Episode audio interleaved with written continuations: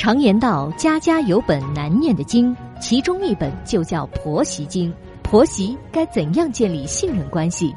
老公又该扮演什么角色？小韩为您支招化解。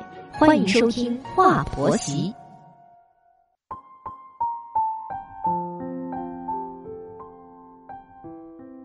现在是北京时间晚间的二十一点，欢迎收听《话婆媳》，我是节目主持人小韩。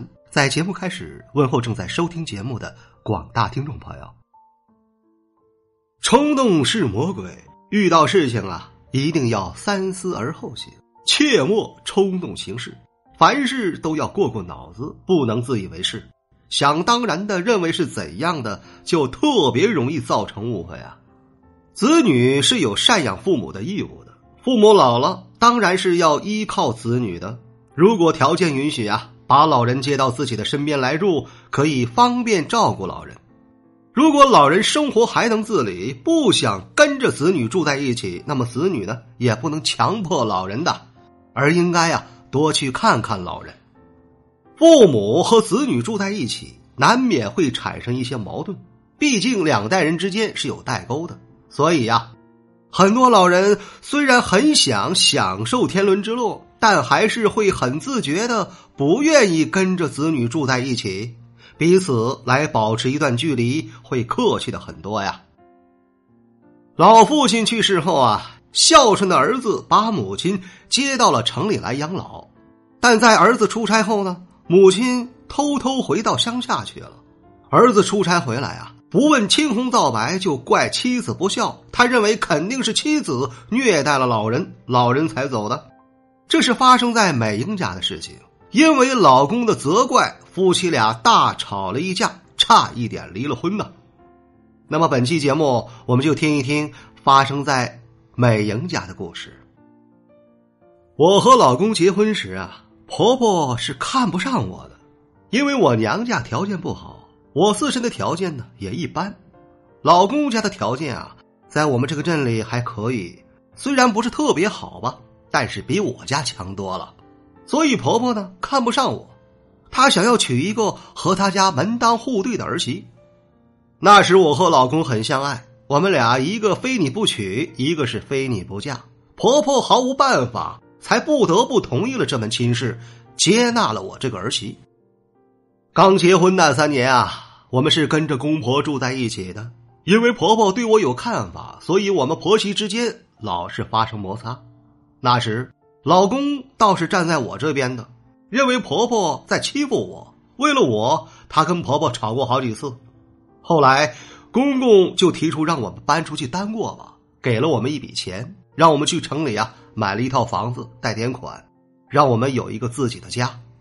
我和老公当然高兴了，婆婆也默认了公公的做法，我们就搬出去单过了。婆媳不住在一起后，矛盾自然也就减少了。后来我有了孩子，也没让婆婆带，怕让婆婆来带孩子啊，又会产生婆媳矛盾。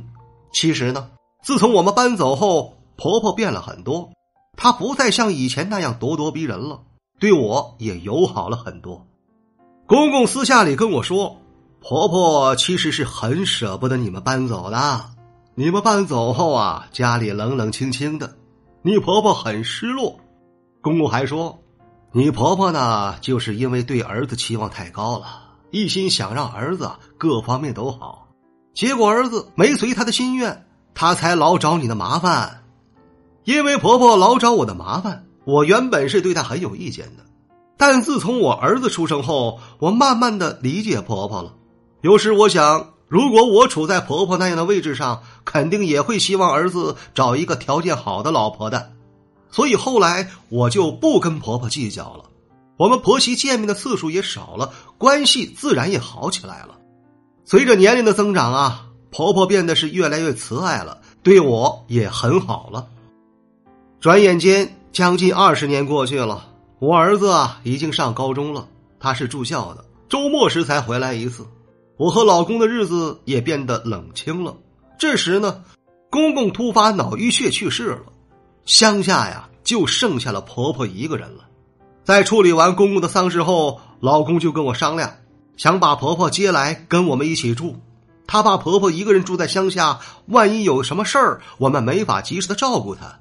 公公就是半夜里突发脑淤血的，老公怕重复这种情况，所以觉得呀，婆婆身边得有人了。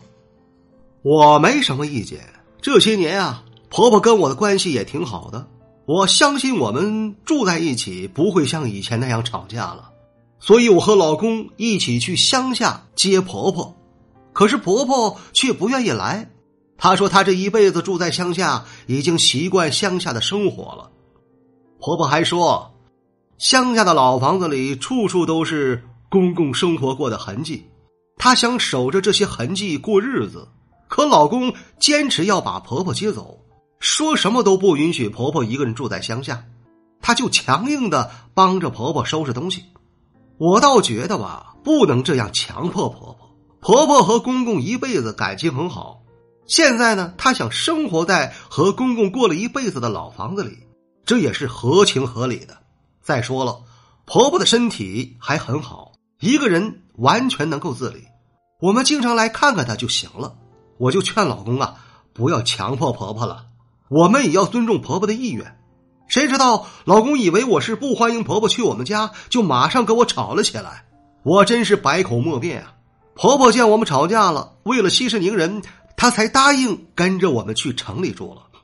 婆婆住到我们家后啊，真的是有诸多的不适应。先是家里的东西她不知道放在哪里，虽然我一再跟她说了，可她还是记不住。其次呢，就是家里的电器他不会用，虽然我一再教他，可他还是学不会。在乡下呀，婆婆有很多的老邻居，大家呢可以相互的串串门、拉拉家常，并不会觉得很寂寞。可是，在城里，婆婆除了我和老公之外，一个朋友也没有。我陪她去小区里散步，想让她认识一些同龄的老头老太，可她不愿意跟陌生人打交道。乡下的房子是自己盖的民房。都是敞开式的，大门都不关的。城里是公寓房，一般都是关着门的，就连对门的邻居都是不来往的。婆婆觉得住在这样的房子里呀，就像住在鸟笼子里一样，她感到透不过气来。还有我们吃的蔬菜都是去菜市场买的。婆婆住在乡下时呢，吃的都是自己种的蔬菜，都是刚从地里摘下来的，随后就下锅煮了，自然是非常新鲜的。所以她吃不惯城里的蔬菜，天天嫌不好吃。可我也没别的办法，因为种种的不适应，婆婆在我们家住的并不舒心。但我老公啊，又不同意她回乡下去，她心里就觉得很郁闷。我很能理解婆婆，就只能多陪陪她，但是不敢跟老公说让婆婆回乡下去住，她肯定又会认为是我不要婆婆住在这里的。婆婆来我们家住了将近两个月后啊，老公被公司派去外地出差了，要半个月后才能回来。老公临走时语气还很不友好的对我说：“叫我要好好的对待婆婆，如果婆婆受什么委屈，她不会放过我的。”我听了很不爽啊，老公这说的是什么话呢？好像他不在家，我就会虐待婆婆似的，所以我们夫妻俩发生口角了。老公出差十天后，婆婆突然自己回乡下去了。她是像逃一样回去的。